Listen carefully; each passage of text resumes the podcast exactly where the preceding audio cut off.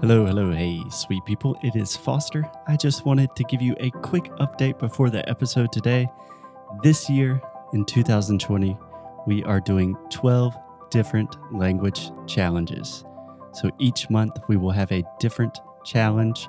For example, we have a challenge about improving your vocabulary, a challenge about making good first impressions in English, and a 30 day challenge about having better more natural, more authentic conversations with native speakers.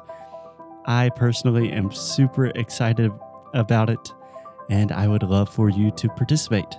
So, if you like this show, if you like what we do, and you are serious about improving your English in 2020, then I really think you should participate in some of these challenges. So, if you would like to learn more, just check out inglesnocru.com. Let's get on with the show.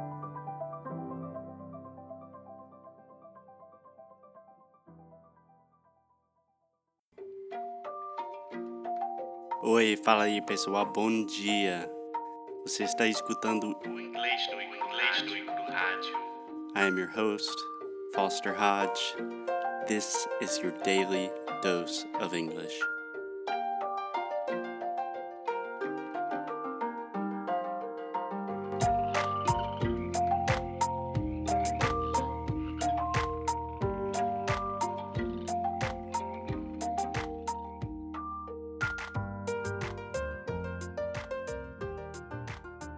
Hello, hello, hey Brazilians, and anyone else who may be listening. And hey Alexia, how are you doing, Alexia? Hello. What's up? I'm fine. What about you? I am doing pretty good, pretty good. Can't complain.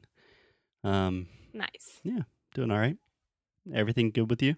Yes. Cool, cool, awesome. I know you're a little bit sick. You kind of have a cold, but Alexia's a champion, so she's trying not to talk about it.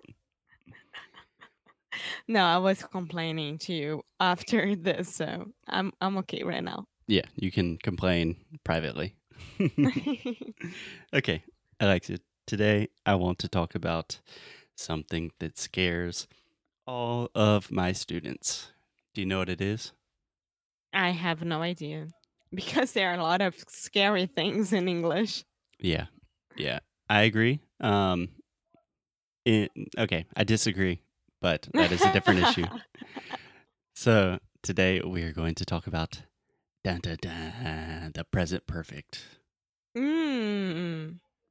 So it does not Oh matter god. if you are a beginning student or you speak perfect English. Probably, at least in my experience, all my students have problems with and want to know a lot about the present perfect. Yes. In both cases, it does not make sense for me. Like if you're just starting and they're like, oh, eu não, não falo inglês, eu falo um pouco, um básico, mas não entendo o presente perfeito. É tipo, pô, cara, então calma, né? And if you're very advanced, you know, you don't need to really, really understand these grammatical tenses. You just need to know how to use them. Does that make sense? Yes, it makes because if you ask Yes, me like does. O que que eu falei? Yes, it makes. Very Ah. common mistake. Does that make sense? Faz sentido. In English, we say, does that make sense? And you say, yes, it does. Sim, isso é um erro básico. Gente, eu não tô passando bem hoje, então vocês podem perceber. Mas. Agora você pode reclamar. Sim. Mas sim, eh, se alguém me perguntar, Alexia, como é que é o pretérito perfeito em inglês, eu não vou saber responder. Eu sei como usar, mas eu não vou saber responder, porque eu nunca decorei regras. Eu sempre me acostumei a falar da forma correta. Exactly. And that is what I'm going to try to teach today with just one example. Okay? Let's go. So, Alexa, let me ask you a question. Have you been to the US? Yes, I have been to the US already. Perfect. So you can say yes, Yes, simply. and- but for the purpose of this exercise, we want more information. And you can say, Yes, I have.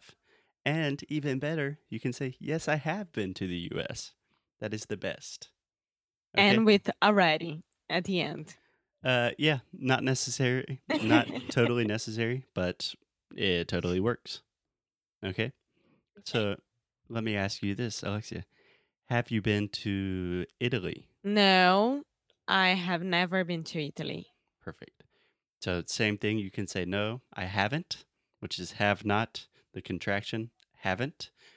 And you can say no, I haven't been to Italy. Or you can say no, I've never been to Italy. Does that make sense? Yes, it makes. Amor. and I'm feeling gay. Yes, it does. Eu não tô bem hoje. Amor, corta essa parte, tá? Por favor. Não, está aí, está aí. Não, sério. Okay. Yes, it does. Pergunta de novo. it's too Eu late. não vou, It's eu não late. vou continuar se você não perguntar de novo. Okay, I'll cut it out. Don't worry. Um, so Alexia, there's also this thing that confuses Brazilians a little bit. So first, we were just talking about se já conhece um lugar, né?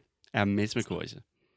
So many of my students say, "Ah, do you know Rio?" And that question for English speakers is very confusing because when you talk about knowing a place, it's like you really know a place. Like I can say, yes, I know Rio because I live there and I really know the people and the streets, that kind of thing. But it's not very common in English. So, what a normal English speaker would say is, Have you been to Rio? So, all you're doing is replacing se já conhece with have you been. What's the difference between have you been and have you ever been? You read my mind. So that's the next thing I was going to talk about. So, a lot of times you will hear native speakers add this extra ever. So, they will say, Have you ever been to Rio? And really, there is not much of a difference. But when you say, Have you ever been? You're talking about in your entire life. So, I would say something like, Se já conheceu os Estados Unidos uma vez? Eu acho que uma vez seria o ever. Alguma vez. Alguma vez. Isso. You could say, for example, have you been to the US this year? Right? Yes. And in that case, you would not say, have you ever been to the US this year? Because we're talking about a specific time. But when you say ever, you're just talking about life in general. Okay. Does that it make makes sense? sense. Yes. So, Alexia, have you ever been to Canada? No, I have never been to Canada. And would you like to go to Canada? Yes, I would love to go to Canada. Yeah, yeah, me too. Yeah, I'm trying to work out those plans right now. Yeah. yeah. So, the moral of the story here today, Alexia, the principal point that I want to express is that when you say, have you been or have you ever been, you're just talking about se já conhece um lugar. Okay? Você já conhece ou você já foi? Yeah, exactly. So all of this crazy stuff with present perfect and like completed actions or maybe something I've done in the past is still continuing. Yes, that is part of present perfect, but if you just remember this one like example and use this example, have you been or have you ever been? And then the response, yes, I've been or no, I haven't been then you are doing better than 95% of Brazilians, I promise. Mm. Yes, that's correct. It's Ah, Eu não conheço quase nenhum dos meus amigos que consiga usar essas duas expressões de forma correta, tipo, do jeito que eles querem falar.